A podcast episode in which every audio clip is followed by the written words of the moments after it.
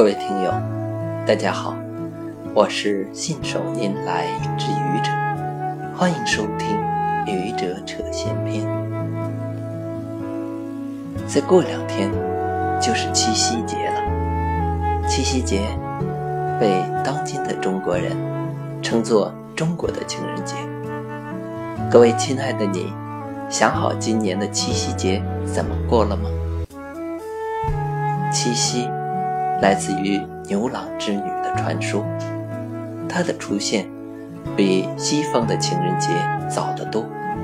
似乎西方的情人节更应该被称作西方的七夕节，而不是中国的七夕节被称为中国的情人节。遗憾的是，现实就是如此。中国在发展的进程中。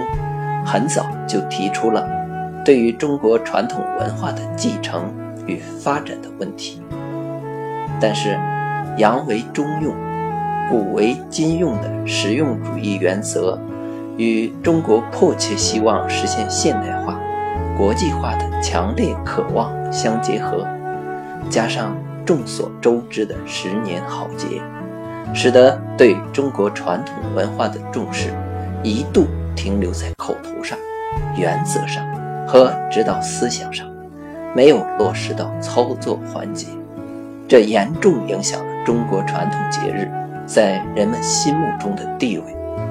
七夕节当然也是如此。然而，伴随中国的崛起，文化的回归与重建，成为一个不能回避的话题。即将重新回归世界中心的中国人更加自信。自信的中国人需要有自己的存在感。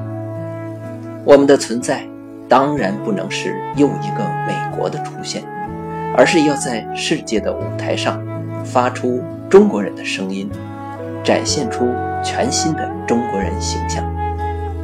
中国的传统节日作为一个很好的载体。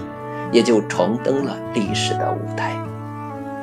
七夕节由被人所忽视，到重新被中国的爱人、恋人和情人们重视，也与此相关。